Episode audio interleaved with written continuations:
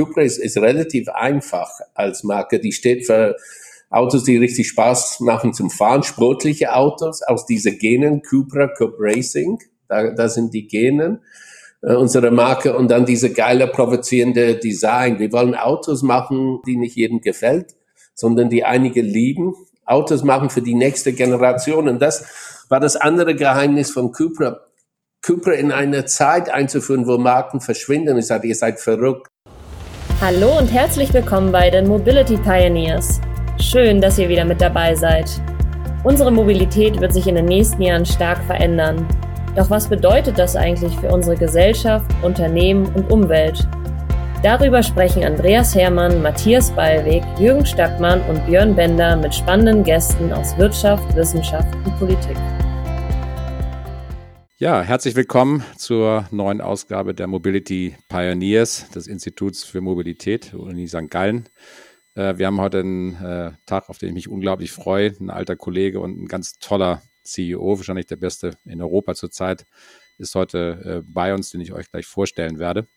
Also herzlich willkommen zur neuen Ausgabe. Ähm, mit mir moderiert heute der Initiator des Instituts, Professor Andreas Hermann mit mir die Reihe. Andreas, schön, dass du dabei bist. Freue mich, Jürgen. Ja, und ich äh, freue mich ganz besonders, euch vorzustellen, Wayne Griffith. Äh, Wayne ist ein äh, Urgestein, muss man sagen, des Audi-Vertriebs. Da ist er nicht groß geworden, hat Handwerk gel gelernt. Äh, ich sag mal, ist auch zu dem geworden, den er, den er jetzt ist. Ein, ein einfach extrem starker Charakter und ein extrem starker Typ mit klaren Ideen, klaren Visionen. Wayne ist äh, vor einigen Jahren äh, zu Seat gewechselt. Zuerst hat er den Vertrieb und das Marketing-Ressort übernommen und äh, ist dann nach Luca äh, Chef von Seat Cupra geworden und äh, führt die Marke mit einer klaren, tollen, persönlichen Linie in die, in die Zukunft. Wayne, schön, dass du bei uns bist.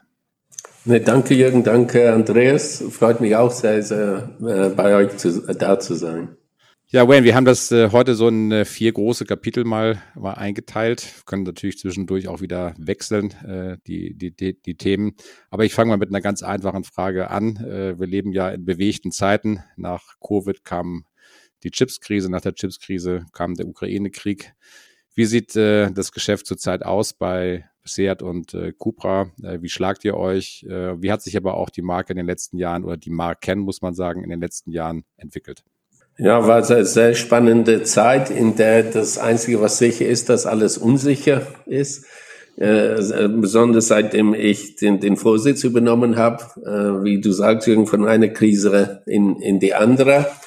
Äh, aber ich glaube, bis zur Krise hat Seat eigentlich eine tolle Entwicklung gemacht. Also seitdem ungefähr du hier warst, du hast den Ateca damals angeschoben, als ich hier ankam, dürfte ich das Auto einführen und ab dann hat, glaube ich, das Schicksal von Seat sich geändert. Also mit dem SUV-Offensive, die SUV-Modelle, ist Seat eigentlich zu einer der schnellst wachsenden Marken Europas geworden äh, und hat wieder Geld verdient. Äh, aber noch wichtiger, glaube ich, hat wirklich seine Rolle im VW-Konzern gefunden. Die jungen Kunden angesprochen. Unsere Kunden bei Seat sind zehn Jahre jünger. Äh, Seat war die Eroberungsmaschine oder ist immer noch für, für den VW-Konzern. Also äh, erobert äh, 50 Prozent der Kunden von draußen. Also eigentlich war Seat bis zur Krise nie so stark äh, in seiner in seiner Geschichte. Ja, dann, dann kam die Krise oder die Krisen. Es gab mehrere und ich glaube, wir werden mehrere noch vor uns haben. Äh, aber ich glaube, man muss die Krise als äh, Opportunity sehen, nicht nur als Bedrohung. Opportunity, und das wirst du selber wissen von deiner Zeit hier, war eigentlich die Elektrifizierung nicht mal auf der Agenda, als ich zu SEAT kam. Ich kam zu Seat in 2016 und ich hatte beim ersten Gespräch mit Luca Di Meo, ja, wie sieht's aus mit Elektroautos hier? Ja, schauen wir mal, ob das alles so kommt und ob wir das machen, ob wir das leisten können, ob wirklich der Markt sich so dahin entwickelt. Und wenn man sieht dann, wie, wie schnell die Welt sich verändert hat, diese letzten Jahre. Und, und da kann man dann auf verschiedene Art und Weise damit umgehen. Erst einmal zu versuchen, um Gottes Willen, das passiert alles auf meinem Watch. was mache ich? Äh, ich versuche beim Alten zu bleiben und das verteidigen und äh, an, an, dem, an dem Status quo zu halten oder du sagst, jetzt nach vorne schauen. Das haben wir getan und haben auf zwei Sachen gesetzt. Einmal ist das Thema Elektrifizierung sehr stark, um eine der schnellst äh, elekt äh, eine der Marken, die sich am schnellsten elektrifizieren sollte im VW-Konzern. Und das andere war die, die Chance mit Cupra, eine neue Marke mit, mit Cupra einzuführen. Vielleicht, Wayne, äh, fangen wir am besten nochmal mit, mit äh, Seat an. Also eine der großen Veränderungen, die ich wahrgenommen habe in den letzten Jahren, ist, dass tatsächlich in meinem Freundeskreis, sind alles auch, na, wir sagen wie ich, ältere Säcke, äh, die sich aber immer für Autos interessieren und Spaß haben an dem, was sich bewegt, tatsächlich Seat ein Gesprächsthema geworden ist. Das war früher nie der Fall. Seat ist irgendwie in das Gefühl auf die Bühne gekommen, die Autos sehen irgendwie spannend aus. Ähm, wie, wie habt ihr das geschafft und wie wollt ihr diesen, diesen Weg von Seat weiter, weiter voran marschieren? Dass diese Relevanz einfach äh, noch weiter steigt? Ja, ich glaube, eine der wichtigsten Sachen waren eben die tollen Autos zu machen mit einem tollen Design, also die SUVs alle mit so einem, einem frechen, jungen Design, war auch auf das Thema Barcelona zu setzen. Du kennst das hier, unsere Fabrik ist ein bisschen außerhalb Barcelona hier in Material, aber einer unserer größten Assets ist diese Stadt Barcelona, weil es sehr, sehr attraktiv ist für die jungen Leute. Wir haben sehr auf das Thema Barcelona äh, gesetzt, Created in Barcelona. Das haben wir in unser Marketing umgesetzt äh, äh, und sehr, sehr stark in Deutschland auf das Thema Musik gesetzt. Wir sind wirklich auf diese Zielgruppe zugegangen und ich glaube, nicht nur unsere Autos haben die angesprochen, auch unsere Art der Kommunikation, die sicherlich provozierend war, provokativ war, aber wirklich den Zeitgeist getroffen hat. Ich glaube, das war, war eine, eine der Themen dieses, diese Inspiration aus dieser tolle Stadt Barcelona in die Welt hat die Leute begeistert und hat den, den Erfolg äh, mitgestaltet.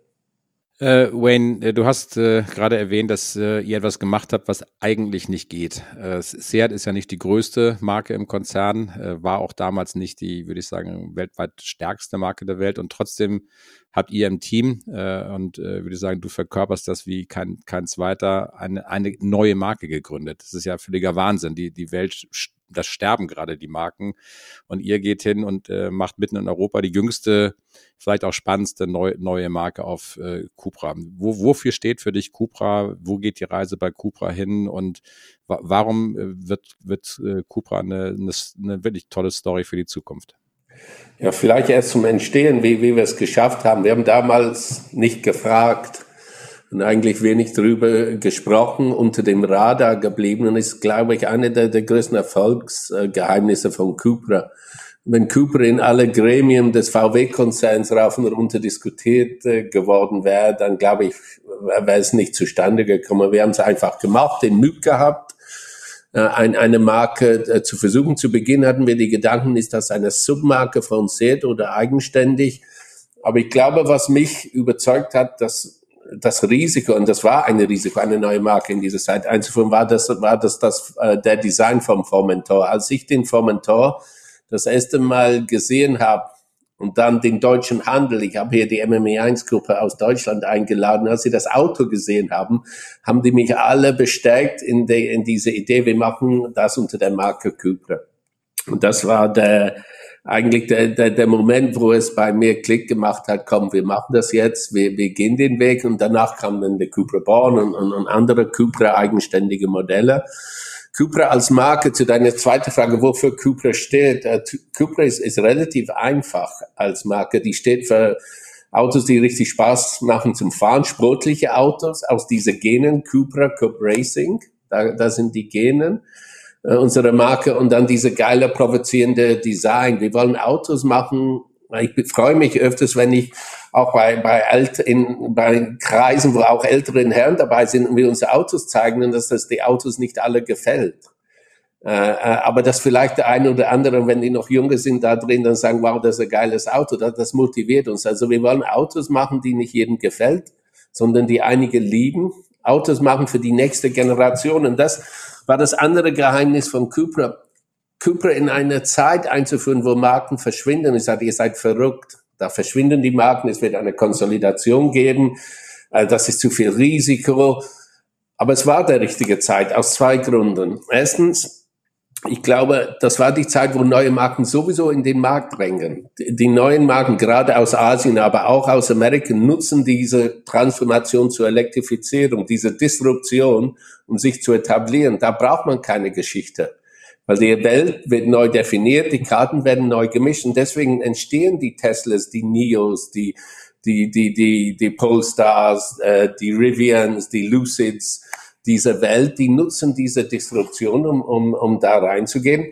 Und der zweite Grund, und das bestellt mich noch mehr, ist, dass es jetzt eine Generation an jungen Menschen und junge Kunden draußen gibt, die keine Premium-Marken haben wollen, die keine Heritage-Marken haben wollen, die wirklich Contemporary Brands suchen. Brands, die heute und jetzt und die Werte dieser Generation, Generation von heute und jetzt dafür stehen. Und wenn man das, wenn man diese Nerven trifft, dass man mit diesen Leuten spricht und auf die Themen da eingeht, die für die wichtig sind, dann glaube ich, hat man eine Chance. Also es waren die, die, die beiden Elemente, die Zeit der Disruption zu nutzen und eine Generation an Kunden, die sowieso andere Autos suchen als das, was ihre Eltern oder Großeltern gefahren haben. Wayne, darf ich da ein drittes Argument reinwerfen als Vermutung? Ähm, meine Beobachtung ist, dass äh, der Erfolg von Seat und Cupra vielleicht auch etwas zu tun hat mit der Klassenlosigkeit dieser Fahrzeuge. Also wenn ich sehe, wer bei uns äh, diese Fahrzeuge fährt, dann sehe ich Menschen aus allen sozialen Klassen, aus allen möglichen Lebensentwürfen. Also ihr, ihr seid sozusagen nicht in einem ganz spezifischen Segment nur unterwegs. Ihr seid wie ein Volkswagen, wie ein Golf schon fast, ne, der sozusagen sozusagen klassenlos ist. Ist das eine, ist, teilst du diese Einschätzung äh, aufgrund auch eurer Marktforschung? Oder? Ja, ich, ich, ich glaube schon, äh, weil wir nicht Premium, dass wir nicht Luxus, wir sind keine Marke für Show-offs für Leute, die was beweisen wollen, dass die Geld haben oder, oder wichtig sind oder was erreicht haben, sondern im Gegenteil äh, äh schon eine Marke for people who want to stand out, but stand out because they stand for something. Und Cupra soll schon auffallen, aber, aber auffallen, weil er für was steht. Und er steht dafür ganz einfach, das ist ein geiles Auto, macht riesen Spaß zu fahren, traut sich eine freche Design zu machen, der vielleicht nicht jeder liebt. Also der Formentor, das erste Mal, wo wir die Designs angeguckt haben, oder der, oder der Tavascan, der jetzt kommt, hat viele Leute wirklich erschrocken. Ja, die haben gesagt, das Auto ist zu, zu provokativ, das sieht aus wie ein Batmobil, äh, das geht zu weit. Ähm, aber ich glaube, gerade diese, diese, diese, diese Provokation ohne auffallen, nur auffallen zu wollen. Und, und, und auch diese vom, vom Status her nicht, nicht Premium, obwohl das Auto positioniert und die Marke positioniert ist zwischen der Massenmarkt und der Premiummarkt, aber nicht aufgrund von seinem Symbol, der aus der Vergangenheit oder seine Marke, die aus der Vergangenheit eine Prestige-Heritage-Marke, sondern eine Marke ist, die für diese zwei Sachen steht, äh, Spaß zu fahren und wirklich ein, ein tolles Design. Mhm. Du, du, du, hast vorgesagt, dass ihr einen Trend, einen Zeitgeist getroffen habt mit dieser Marke Cupra. Heißt es insgesamt fürs Marketing im Automobilbereich, dass es viel kurzfristiger werden muss, dass man nicht irgendwelche Markenwerte schafft, die für die nächsten 50 Jahre gelten, sondern dass man immer wieder oder schneller als in der Vergangenheit Trends, Entwicklungen, Zeitgeistiges aufgreifen muss und es sehr schnell dann auch in Produkte, in Designs und so weiter verarbeiten muss? Ja, den Zeitgeist muss man treffen, äh, weil, weil es immer die Gefahr, dass man sich die, die Zukunft definieren will und das vorgeben will und nur progressiv und nur Zukunft und progressiv und sustainable. Also wenn man nur mit diesen Adjektiven um sich wirft, dass das werden die jungen Leute nicht äh, überzeugen. Also ich glaube, man muss das liefern, was man verspricht. Man muss authentisch bleiben. Das ist, glaube ich, was, was auch wichtig ist. Nicht nur Zeitgeist, sondern authentisch. Das, was du sagst, das tust du. Und, und, und wie du das sagst und wie du bist und wie du als Marke, nicht nur die Marke an sich mit seinen Autos, sondern in seiner Kommunikation, seine Mitarbeiter, ähm, wie wir uns präsentieren, äh, das ist unheimlich wichtig, dass das gesamtheitlich äh, aus, aus, aus einem Schuh ist und das wirklich ähm, für die nachvollziehbar ist und das ist kein Marketing an sich, weil wenn die das als Marketing spüren, dann, dann, dann werden die nicht drauf einfallen. Also es muss schon authentisch sein und, und das, was man verspricht, muss, muss man schon liefern. Wayne, ihr seid, äh, ich sag mal, ein relativ kleines Team in diesem großen Scope vom, von VW Gruppe und VW Konzern. Wa warum könnt ihr das besser als die Jumbos, als ein VW und ein, und ein Skoda umsetzen? Was, was, was ist da in euch, was euch die Möglichkeit gibt, einfach diese Authentizität besser auf die Straße zu bringen als vielleicht äh, andere Marken? Und äh, wenn, wenn du jemandem nochmal äh, simpel, simpel erklärst, äh, äh, Unterschied zwischen Seat und Cupra, das sind ja eigentlich zwei Geschwister, ne, kommen aus dem gleichen, aus dem gleichen Mutterleib sozusagen. Woran besteht für dich der, der Haupt, hauptsächliche Unterschied? Okay, also wie, wie, wie wir das schaffen in einem großen Konglomerat, habe ich dir gesagt, einer der Geheim, Geheimnisse zu Beginn war nicht zu Fragen zu machen. Das fordert aber Mut.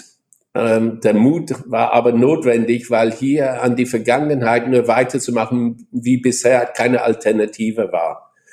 Äh, das ist mir und dann die Kollegen hier aufgefallen. Dann mussten wir uns diesen Mut aufbringen, was, was, was Neues zu, äh, zu bringen. Klein zu sein kann aber auch ein Vorteil sein, weil das kann auch schneller machen. Ähm, und man hat nicht so viel Gremien, muss man nicht so viele Leute fragen. Äh, und man kann so wie ein kleines Speedboot äh, einfach dann äh, sich schneller manövrieren als ein großer Tanker, der, der sehr viele Entscheidungsgremien und Prozesse ähm, hat. Also ich glaube, dieses Mut war ein Thema, und was auch hier, warum es uns hier gelungen ist, ich glaube auch, weil wir tolle Designabteilung haben, weil eine der zwei Elementen in Cooper ist das Thema Design.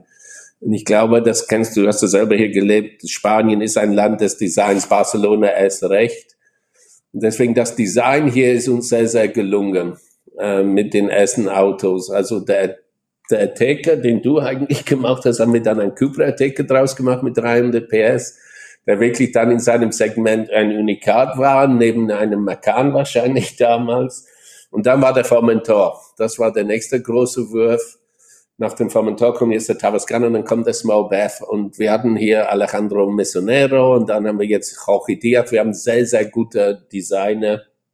Das glaube ich ist eine, unser, unser Geheimrezept hier. Den, den Mut, das Bestehende in Frage zu stellen, auch ein bisschen so, was hier entstanden ist, diese, diese Tribe, diese Cooper Tribe.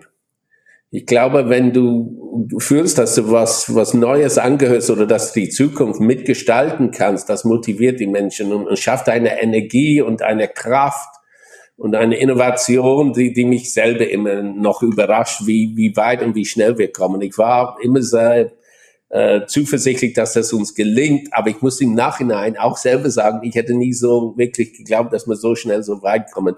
Nicht nur mit den Verkaufszahlen, ne, 150.000 Autos verkauft, letztes Jahr 80, das, kriegt man alles hin, aber wirklich die Marke so, diese Nerv zu treffen, das hat mich alles ein bisschen überrascht. Wenn du zu dem Thema Seat Cupra, deine zweite Frage, wie unterscheiden die sich? Also der, Cupra kann nicht Seat ersetzen. Da gibt es viele Diskussionen. Ist Cupra das Ende von Seat? Na? Das war der Doom and Gloom Szenario. Cupra wird das Ende von Seat sein. Ich drehe das immer um und sage, Cupra ist die Zukunft von Seat. Cupra kann Seat, eine, dieses Unternehmen Seat, auf alle, die hier arbeiten, sehr, sehr stolz sind. Ein Unternehmen, der vor einem Jahr 70, 70 Jahre Geschichte gefeiert hat muss sich aber auch transformieren, weil alle anderen, die nur in ihrer Geschichte oder in der Vergangenheit oder den Status quo verteidigen, ihre Zeit beschäftigen, die werden verlieren. Die Unternehmen, die Unternehmen, die nicht bereit sind, den Mut äh, aufzubringen, um neue Wege zu gehen, sich zu transformieren, die werden, die werden Verlierer sein. Und wir müssen den Mut hier haben, setzen auf Cooper und elektrifizieren. Aber Cupra und Seat als Marke vom, vom Positionierung her sind wirklich weit auseinander, auch vom Preis. Ja, die Seats der Vergangenheit fingen an, wo so 15.000 Euro, dann hörten meistens bei 25.000 Euro auf. Jetzt fangen die Cupra erst bei, bei 25.000 Euro an und beim Fünfzylinder vom Mentor immer bei 60.000 Euro auf. Wir sind in einem ganz anderen Segment, sprechen eine andere Art von Kunden an. Aber viel von dem Spirit von Seat steckt auch von der Mannschaft, steckt auch in, in, in, in die Produkte von Cupra drin. Also deswegen, der eine Marke kann die andere nicht ersetzen. Wie es mit Seat weitergeht, weil das ist immer die spannende Frage. Wie geht's mit Seat weiter? Also gerade hier in Spanien. Also wie, wie gesagt, Seat ist sehr gut aufgestellt zurzeit mit den Verbrennermotoren, mit den äh, Plug-in-Hybrids. Und wir können nicht alles auf einmal. Wir haben die die, die, die Investitionsfähigkeit nicht, die, die, das Geld nicht, äh, auch die Ressourcen nicht alles auf einmal zu machen. Deswegen lassen wir es sehr bei den Verbrenner erstmal in dieser Transformationszeit und für die Zukunft setzen wir auf elektrisch und Cupra. Und ab 2030 wird Cupra eine 100% elektrifizierte Marke sein. Mit seinem eigenes Portfolio und eigener Palette. Jürgen, darf ich noch ein, ein weiteres Argument hinzufügen für den, oder einen Verdacht für den äh, Erfolg von Seat und Cupra? Liegt es auch daran, dass der CEO genau für das steht. Also Wayne, aus meiner Sicht wirst du als Forward Thinking markant äh, wahrgenommen, äh, kommst, glaube ich, in, in vielen Medien auch so rüber. Also du bist so wie deine Produkte, deine Produkte sind so ähm, wie du. In der Historie war es doch eher so, dass sich die CEOs der Automobilindustrie sozusagen hinter ihre Produkte gestellt haben und du, du schon fast ähnlich wie in der Softwareindustrie sehr markant neben den Produkten stehst und damit natürlich auch sehr viel Glaubwürdigkeit transportierst in diese Produkte hinein. Erlebst du das auch so oder ist das jetzt so eine Vermutung? Nein, das ich, bin, ich bin kein guter Schauspieler, ich bin nicht Schauspieler, ich habe auch keinen Stilberater. Also, also ich wirklich, es ist alles authentisch. Also die Marke ist so, wie die ist. Jürgen kennt mich auch, ich bin so, wie ich bin. Ich würde auch behaupten, ich habe mich nicht verändert. Ich bin 30 Jahre im VW-Konzern, aber davor war ich Sohn eines Autohändlers. Ich habe meinem Leben, äh, mein Leben äh, angefangen, Autos zu waschen bei meinem Vater mit meinem Bruder. Als wir ganz klein waren, kam ich nicht zum Dach oben hin. Also ich habe mein ganzes Leben mit Autos. Ich liebe Autos. Ich bin mit, mit tollen Autos aufgewachsen, mit Jaguar E-Types, mit Aston Martins, mit alles aus dieser Zeit in England. Ich liebe sportliche Autos. Ich stehe sehr auf Design. Also deswegen glaube ich, gelingt es mir, weil Cooper steht für Design und sportliche Autos. Da ich sportliche Autos mache, da ich mich sehr für Design interessiert, tue ich mich sehr, sehr leicht, mich persönlich dazu mit, zu identifizieren. Aber es ist nicht nur One-Way. Ich, ich tue nicht nur Cupra äh, äh, prägen, sondern ich glaube, Cupra hat mich auch unheimlich geprägt. Na, ich bin jetzt vor ein paar Monaten 56 geworden. Aber wäre ich nicht hier vor fünf Jahren gekommen, wäre ich heute viel älter, als ich heute bin. Das hat, die Marke hält mich jung, beschäftigt mich mit Sachen, wovon ich nie geträumt hätte, wie Metaverse und alle diese anderen Geschichten. Also die Marke tut mich auch äh, prägen äh, und hat mich auch sehr, sehr, sehr jung gehalten und das ist wirklich eine, eine authentische Verbindung zwischen mir und, und und das ist auch gewisserweise mein, mein Destiny. Das habe ich auch die Leute hier gesagt. Also ich bin hier nicht, um einen Karriereschritt im VW-Konzern zu machen. Das ist mir irgendwann mal klar geworden, als nach äh, drei, als Luca gegangen ist und dass ich verantwortlich war für eigentlich Cupra, als Luca gegangen ist, dass ich das dann weitermache, weil ich habe mich persönlich dafür verantwortlich. Ich habe es angezettelt, ich will es auch zu Ende führen. Ne? Und ich will diese Marke zu einem Erfolg. Und ich will die ganzen Zweifler, die es gibt und die es immer noch gibt, will ich denen zeigen, dass dass die nicht recht haben und dass man sowas hinkriegen kann, wenn man das will. Und das motiviert mich weiterzumachen. Und deswegen ist mein persönliches Schicksal mit der Marke verbunden. Äh, und wie gesagt, das ist für mich hier keine, keine Karriereschritt oder sowas.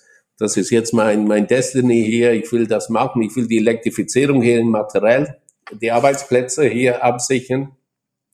Und ich will die Marke Cupra wirklich äh, zum, zum Erfolg führen. Und das, das ist was mich motiviert und was mich äh, weiter jeden Tag äh, in der Früh die Kraft gibt, hier reinzukommen und zu kämpfen, weil es ist nicht so leicht. Also muss man auch sagen, man hat nicht nur Fans und Unterstützer. Ich glaube, das ist äh, absolut richtig. Erinnere ich mich auch noch dran. Ähm, Wayne, ich greife den Punkt von Andreas auf, weil ich glaube, zumindest ist der erkennbar einfach sehr unique. Äh, diese, diese Einheit von von Persönlichkeit, die die, die, die, die, die Marke führt und äh, auch mit der Persönlichkeit, die die Produkte und die Marke im Markt eigentlich ausstrahlt äh, vor Kunden. Das ist sehr, sehr unique. Also ist so ein bisschen goldener, goldener Griff, den auch der Konzern da gemacht hat mit dir, glaube ich, im, im, im Sitz. Du nennst dich selbst Rebel with a Cause. Äh, den, den wunderschönen Satz habe ich von, von dir selbst äh, gef gefunden, auch bei dir auf deinem LinkedIn-Profil. Beschreib mal Rebel with a Cause als, als, als, als Persönlichkeit, auch mit Blick auf das, was du vorhast ähm, für, für, die für die Zukunft. Und äh, vielleicht auch mal einen Blick in so eine Welt, die vielleicht in dem Entstehen ist, die elektrische Welt von Cupra. Ne, Zurzeit macht ihr Furore mit dem Formentor, Fünfzylinder, Audi, High Performance. Äh, kommt aber jetzt parallel ja mit dem, mit dem Born, äh, wunderschönes Elektrofahrzeug, glaube ich, auch eben halt äh, auf dem Markt. Wie, wie, sieht's, wie, wie passt der Rebel with a Cause äh, sozusagen in dieses Bild? Wie treibst du das? Äh, und äh, wie sieht einfach jetzt diese, diese Transformation zur Elektromarke äh, Cupra bei dir aus? Okay, der, der Rebel with the Cause war der Gedanke, der, der, wir sind dieser Provokateur, aber dann nicht nur provozieren und provozieren zu wollen, weil das kann man leicht tun, um einfach zu antagonisieren oder, oder provozieren. Der Rebel ist mehr so, das Bestehende in Frage zu stellen und, und, und das System in Frage zu stellen, neue Wege zu gehen und den, den Mut dazu. Das ist dieses Thema, Thema Rebel. Und auch so bleiben zu können, wie du bist. Auch in so einem großen Konzern, wo du dich, wenn du dich nicht anpasst, vielleicht kommst du nicht weiter, aber man kann so bleiben, wie man ist, rebellisch bleiben, zu sich selber treu bleiben, zu seinen eigenen Werten. Und ich glaube, man tut sich viel, viel leichter mit sich selber, als wenn man da sich verändern muss. Also das passt zu mir, das ist keine aufgesetzte Verhalten mir war wichtig aber dieses, dieses Rebel uh, with a Cause und nicht nur provozieren und provozieren willen. Und der Cause ist hier wirklich der, das Unternehmen eine Zukunft zu geben. Und das Zukunft war die Etablierung der Marke Cupra neben der Elektrifizierung. Also ich habe two causes, ne? Cupra und, und Elektrifizierungen. Wie das dann zu passt äh, zu einem Fünfzylinder äh, äh, vom Ventor, ja, den habe ich relativ angeschoben zu Beginn und war die Elektrifizierung damals noch nicht so weit. Aber ich glaube trotzdem, dass es steht der Marke gut zu Gesicht. Also der Fünfzylinder aus, äh, von Audi ist, ist ein tolles Motor. Wir waren ganz stolz, dass wir es da in unserem Auto gekriegt haben. Das Ergebnis ist auch hervorragend. Und ich glaube, es gibt auch immer noch in dieser Übergangszeit wirklich äh, you know, eine Nachfrage nach äh, Verbrennerautos äh, die äh, sportlich sind, gut aussehen und auch insbesondere von, von, von Plug-in Hybrids. Aber was ganz, ganz klar ist und was immer schneller kommt, dass die Zukunft elektrisch ist. Deswegen haben wir alle unsere Pläne, was die Elektrifizierung von Cupra deutlich, deutlich beschleunigt. Klar machen wir jetzt ein SUV und das wird unser letzter Verbrenner zusammen mit Audi, die wir bekannt gegeben haben auf, auf Q3, auf Q3 äh, Basis in Gür zusammen. Aber alle Autos danach und alle Autos ab ähm, 2030 werden dann voll elektrisch sein. Also wir werden dann den, den Cupra Born, äh, den Cupra Tavascan, den Cupra Urban Rebel, wie wir den nennen, den, den Small BEV und die Nachfolgemodelle von den, von unserer Atekas, Leons und die anderen Autos werden alle dann, dann, dann elektrisch sein. Auch ein Formentor, unser erstes 100% DNA Cupra wird der Nachfolgemodell ähm, ein, ein elektrisches Auto sein. Und an dem Thema äh, arbeiten wir. Du hast letzte Woche, glaube ich, war es auf eurer Bilanzpressekonferenz äh, die größte private oder unternehmerische Investition eines Unternehmens in Spanien verkunden dürfen. Ich weiß, dass du da extrem hart dran gearbeitet hast äh, für Spanien äh, dabei, nämlich die, das dritte große Batteriewerk äh, des Konzerns äh, auf der iberischen äh, Halbinsel. Wie war die Reaktion vom Team und äh, wie schwierig war es, äh, diesen Weg zu gehen, dass ihr diese Entscheidung bekommen habt? Also wir haben gut 18 Monate dran gearbeitet. Ich glaube, wir hatten eine einmalige Chance. Die Konstellation der Sterne im Universum waren einmal richtig und dann musst du diese Chance dann ausnutzen. Ne? Auf der einen Seite die, die European Recovery Funds, die der spanischen Regierung zur Verfügung gestellt werden äh, gab uns die Möglichkeit, dass, dass wir da wirklich mit der Regierung sprechen könnten, dass die in die Industrie hier investieren. Spanien ist nach Deutschland, und das wissen wenige Leute, die zweitgrößte Automobilhersteller Europas. Das wissen wenige Leute, die denken immer, es sind die Franzosen. Ja, es war eigentlich immer, immer Spanien.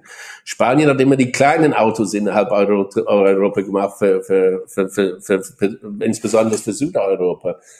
Und deswegen, glaube ich, lag es an Spanien da, das kleine Elektroauto zu machen. Das war die Rolle von, von, von Spanien. Und wenn Spanien nicht diese Rolle übernommen hätte, dann hätten anderen das gemacht. Entweder in Osteuropa oder aus Asien oder, sonst wo. Und das, glaube ich, ist der Regierung klar geworden, dass die die Einmalchance haben, jetzt diese Transformation der Automobilindustrie in Spanien deutlich früher anzugehen, schon ab 25 und nicht ab 2030 oder wann da vorgesehen war. Also wir haben wirklich die Chance, aus der Krise, aus Covid mit den EU Recovery Funds das genutzt, dass diese Möglichkeit diese Investitionen auch von der Regierung, die, die ähm, äh, ausschlaggebend waren, Jürgen, für, für die Diskussionen im VW-Konzern um Seat und Spanien wettbewerbsfähig innerhalb des Konzerns, neben den anderen Marken und anderen Standorten im Konzern, die vielleicht deutliche Kostenvorteile haben, da müssen wir hier, um wettbewerbsfähig sein, noch was in der Waage werfen.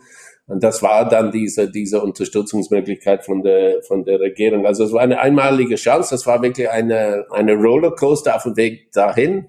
Viele, zu viele Zeiten haben wir gedacht, haben wir es verloren. Dann haben wir gedacht, haben wir alles äh, äh im Sack. Und dann war es wieder mal äh, schwierig, weil da gab es auch viele Widerstände. Aber letztendlich, glaube ich, war es wichtig hier äh, letztes Jahr, glaube ich, es war letztes Jahr, wo der König hier war bei dem 70 Jahr Jubiläum zusammen mit dem äh, mit dem Präsident von Spanien und auch mit mit Dr. Dies. Das war ein wichtiger Meilenstein. Und dann jetzt mit der Bekanntgabe, dass äh, dieser PERTE, dieser, dieses spanische Regierungsunterstützungsprojekt eröffnet wird. Und dann die, die Bekanntgabe auf unserer Pressekonferenz, dass der VW-Konzern zusammen mit SEAT 7 Milliarden Euro investieren wird, vorausgesetzt, dass die Regierung das unterstützt, in einer in einer, nicht nur in einer äh, äh, Batteriefabrik, was das, das Big News für Spanien war. Na, bei Spanien kriegt eine Batteriefabrik. Wo wird das sein? Wird das in Katalonien sein? Wird das in, in, in Extremadura sein? Nein, das wird jetzt in Valencia sein. Äh, aber nicht nur die, die, die Batteriefabrik, sondern auch das Material elektrifiziert wird, weil ohne die Elektrifizierung hätte diese Fabrik keine Zukunft.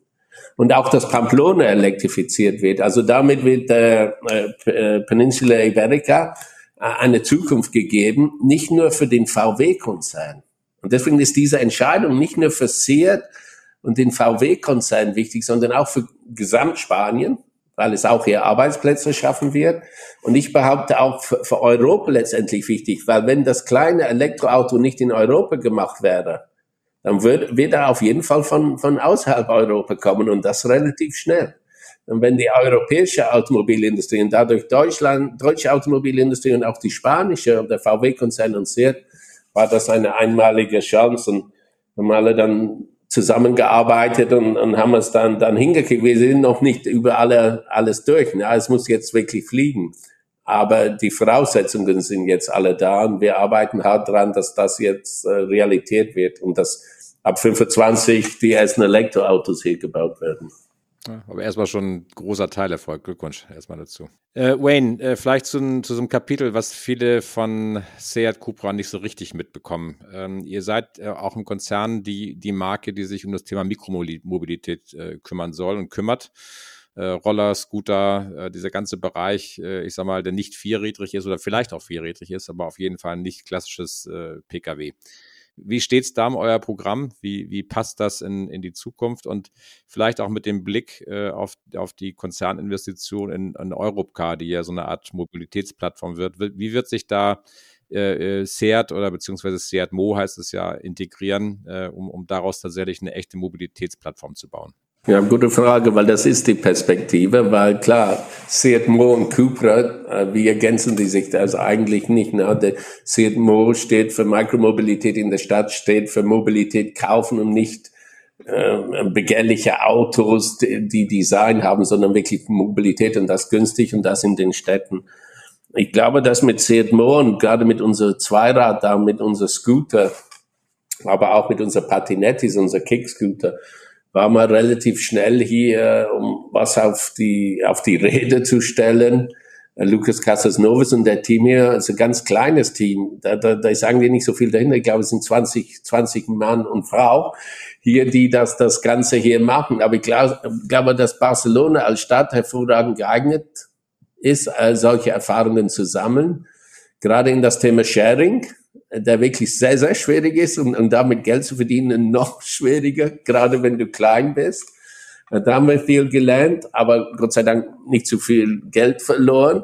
Aber um da wirklich Erfolg zu haben, gerade im Sharing-Bereich, musst du Scale haben. Ne? Und deswegen glaube ich auch deine Frage, inwieweit das dann mit einem Zusammenarbeit mit Eurocloud oder sowas, der dann im Konzern eine größere Scale hat, das kann der einzige Weg, glaube ich, für dieses Micro-Mobility, Sharing, aber auch probieren wir Subscription, dass das, das richtig ist. Die Erfahrung war sehr, sehr positiv bisher und, und äh, die Innovationsspirit in diesem Team ist enorm. Die wollen immer noch mehr und haben immer noch tollere Ideen mit äh, Vierräder, äh, kleine Vierräder, äh, äh, Autos, also ob die Autos sind oder Micromobility-Lösungen für die Stadt. Aber erstmal muss man das zeigen, dass wir Erfolg haben mit dem Zweirad. Das sieht nicht schlecht aus jetzt. Jetzt fangen wir schon an, Tausende davon zu verkaufen und nicht mehr nur Hunderte. Äh, aber der Markt ist immer noch relativ neu. Aber ich glaube, mittellangfristig kann es nur mit, mit Scale uns gelingen, da ein profitables Geschäftsmodell und da kann der Konzern gerade mit so einem Mobilitätsunternehmen äh, wie, wie Eurocar da, da helfen. Ja, vielleicht, äh, äh, Wayne, so zum Abschluss der, der Fragerunde, bevor wir dann zu den, zu den, den sozusagen abschließenden Wenn-Dann-Fragen kommen, äh, wenn es für dich okay ist. Ich habe jetzt in letzter Zeit sehr, sehr viel Sachen von dir und von Cupra vor allen Dingen wahrgenommen, die ich im, im Mix interessant fand. Ihr habt eine Kooperation mit FC Barcelona. Ich erinnere mich an die an die Kooperation, die Audi mal hatte mit Barcelona im Monster-Verträge. Mhm. Ihr seid da anscheinend viel, viel spitzer und äh, agiler unterwegs. Ich habe dich gesehen in einem 3D-Movie äh, äh, mit, mit dem ähm, Elborn-Fahren. Der sah nicht aus wie, wie eben halt aus der Metasphere, also aus, aus der Next, Next Generation. Und ihr habt jetzt, muss man sagen, in ganz vielen Standorten in Europas eher unaufgeregt, aber doch konsequent äh, so Markenschauräume äh, gezeigt, äh, äh, eure, eure Cupra Homes. Wie entsteht daraus in deinem Kopf ein Gesamtbild ja, für, für den Platz? Äh, wie, wie betreibt ihr das? Machst du das alleine oder hast du da ein gutes Team, die auch diese Bereiche einfach für, für euch erobern? Das ist ja auch eine Frage von A, erkennen, dann wollen und dann auch machen. Wie, wie funktioniert das bei euch? Mischung. Also ich bringe mich schon ein bei, bei vielen Sachen, beim Fußball nicht, weil eigentlich habe ich keine Ahnung vom Fußball. Wenn ich ehrlich bin, auch als ich bei Audi war, muss ich immer zu FC Bayern hingehen, aber eigentlich bin ich nicht so der, der, der große Fußballfan, muss ich zugeben. Aber unsere Zusammenarbeit mit FC Barcelona äh, sehen wir eher als Partnerschaft, Partnerschaft und nicht als Sponsoring. Und das war immer unsere Bedingung. Wir haben auch FC Barcelona gesagt, wenn ihr wirklich da einen reichen Sponsor sucht, dann müsst ihr jemand anderes suchen. Das werden wir nicht sein. Aber wenn ihr eine Marke sucht, die mit euch Spaß haben wird und, und eine Marke, die euch auch hilft, euch vielleicht anders zu positionieren, dann Cooper könnte das richtig. Also deswegen, wir suchen immer Partnerschaften, wo wir gut zusammenpassen und wo es wirklich authentisch ist. Und FC Barcelona war, weil aus der Tatsache, aus unserer Stadt hier, Barcelona, lag das, lag das. Na, die, die andere Idee, die Cooper City Garage, habe ich ähm, mich schon selber einig, äh, ziemlich viel eingebracht, weil ich hatte viele Erfahrungen mit anderen Markentempels, bei anderen Marken, die, die, die groß geworden sind und, ähm, und viel Geld gekostet haben. Ich habe sehr viele Audi-Terminals bei Audi damals äh, mit eröffnet und was wir heute sehen, dass das nicht mehr die Zukunft der, der Automobil-Retail ist, die großen Betriebe. Also da muss schon andere Lösungen her, ähm, die digi viel digitaler sind, die da sind, wo die Kunden sind. Das heißt online, aber auch da, wo offline, dann in der Stadtmitte und nicht in einem Stadtvorort, wo eine, eine alte Automeile ist. Deswegen die, die City Garage ist geprägt, aber und, und die sind eigentlich ganz gut, weil wir verkaufen auch Autos da. Das ist mir auch ganz, ganz wichtig. Auch diese, diese, diese Audi, äh, sorry, diese Cooper City Garage in, in, in, in München am Odeonsplatz, die verkaufen Autos da. Die, die sollen hunderte von Autos da verkaufen und nicht nur Markentempel sein. Also die, die Cooper City Garage machen wir weiter, weil das ist ein wichtiger Baustein. Das Thema Meta Hype, das war wirklich der Versuch, oder ist der Versuch noch, weil das müssen wir alles noch hinkriegen, diese, diese, aus der reellen Welt, diese, dieses emotionale Markenerlebnis in der reellen Welt zu verbinden mit der virtuellen Welt.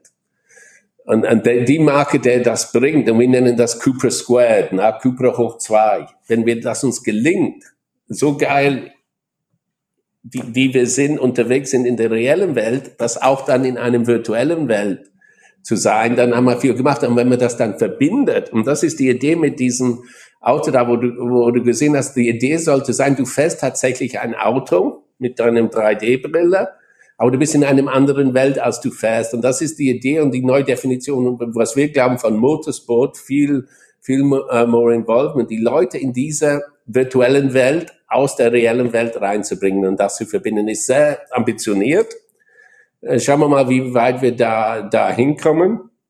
Aber diese Ideen, und das muss ich da, dann zugeben, wo kommen die her? Das kam sicherlich nicht von mir. Ich bin nicht so in, in Metaversen oder Gaming World unterwegs. Ich kaufe mir keinen Skins online und so weiter. Ich gehe immer noch in, in, in Boutique-Läden und kaufe meine Klamotten. Also da gebe ich das zu, dass ich der Generation angehöre. Aber ich habe hier sehr viele junge Leute, die da unterwegs sind.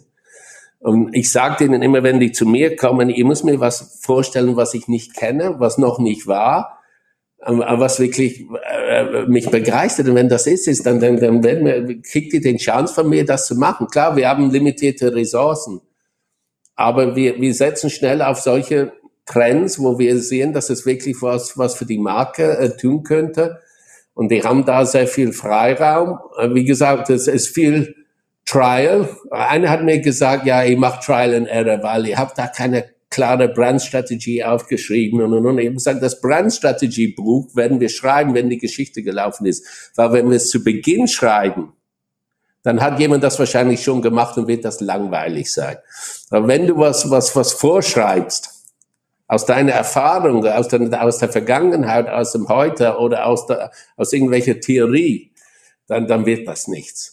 Also wir werden viel nachher erstmal schreiben und dann kann man uns vorwerfen, ja, da macht ihr Trial and Error. Das war unverantwortlich. Ne? Und ich habe auf die Frage, die, zu mir, die mir gestellt wurde, ja, viel Trial, wir versuchen viel, aber wenig Error, weil das können wir uns eigentlich nicht leisten. Wir haben das Geld nicht zu verbrennen. Und deswegen versuchen wir viel Trial, wenig Error, nicht zu viel aus der Vergangenheit viel Mut zu zeigen, aber nicht fahrlässig oder verrückt oder, oder Geld verbrennen. Wir wissen, dass wir auch im VW-Konzern Geld verdienen müssen, weil wenn das nicht, wir haben jetzt zwei Jahre, wo wir kein Geld verdient haben, also der Druck hier ist enorm, jetzt ein Ergebnis abzuliefern. Der, diese Krisen haben es uns nicht leicht gemacht, die ersten zwei Jahre, eine neue Marke einzuführen mit Covid, dann mit die Halbleiter, äh, äh, Versorgung. Und jetzt mit der Ukraine-Krieg, es hätte nicht schwieriger kommen können, oder vielleicht kommt es noch schwieriger, wer weiß. Aber diese Krisen, wenn, wenn es einem gelingt, in so einem Umfeld das hinzukriegen, dann glaube ich, kann wirklich was ganz Geiles draus entstehen. Aber jetzt ist wirklich der Druck da, wir müssen dieses Jahr wirklich das drehen und, und wieder schwarze Zahlen schreiben. Ja, drücke ich euch die, die Daumen dabei. Ich finde tatsächlich dieser, der Satz mit dem Brandbook, äh, wenn man es zu früh schreibt, dann ist man wahrscheinlich vergangenheitsorientiert. Das ist ein super Satz übrigens. Äh, muss, ich, muss ich mir wirklich merken. Sehr schön. Andreas, ich glaube, es wird Zeit für unsere Abschlussrunde. Richtig, willst du loslegen? Wayne, wenn du für einen Tag Verkehrsminister wärst, dann würdest du? Dann würde ich die Elektromobilität deutlich beschleunigen, indem dass ich ähm, auf jeden Fall in Spanien die, die Infrastruktur dafür äh, sicherstelle und auch die Automobilhersteller dahin bringen, dass sie wirklich erreichbare Elektroautos bauen. Wayne, wenn du äh, deinem Freund erzählst, wie sieht Cupra 20, nehmen wir mal 28, ist ein guter Zeitpunkt aus, dann? Dann wird Cupra eine der begehrlichsten Marken für, für die nächste Generation sein äh, wird hauptsächlich elektrisch sein und wird hoffentlich auch eine globale Marke sein und nicht nur eine Marke in Europa. Sehr schönes Schlusswort, Wayne. Äh, ich glaube, es ist auf den Punkt gefahren. Es war das Gespräch, auf das ich mich echt riesig gefreut habe, dich endlich wiederzusehen. Äh, war, war, auch äh, in der Zeit, Andreas, wir waren äh, als Kollege einfach für Wayne einfach unglaublich wertvoll als Kollege und Freund in, in, in, der Zeit. Ich wünsche dir ganz persönlich alles, alles, alles Gute für die Seat-Familie und die Cupra-Familie. Gib weiter Gas, bleib wie du bist. Danke und wir warten auf dich hier, Jürgen. Ah, du hast dich angekündigt. Ja, ja, ich weiß, ich versuche jetzt mal die, die, die, die alten Säcke zusammenzuholen, um mal ja. das, neue, das neue Leben äh, von, von Cooper kennenzulernen. Vielen Dank nochmal für die Einladung und vielen Dank, dass du dir äh, in dieser Zeit für uns Zeit genommen hast. Danke an euch. Danke, Wayne. Das war's schon wieder für heute. Die Mobility Pioneers sagen Danke fürs Zuhören. Wenn euch die Folge gefallen hat, lasst uns gerne Bewertung hier und abonniert den Podcast. Wir freuen uns auf jederzeit über Feedback und Anregungen. Ciao und bis dann!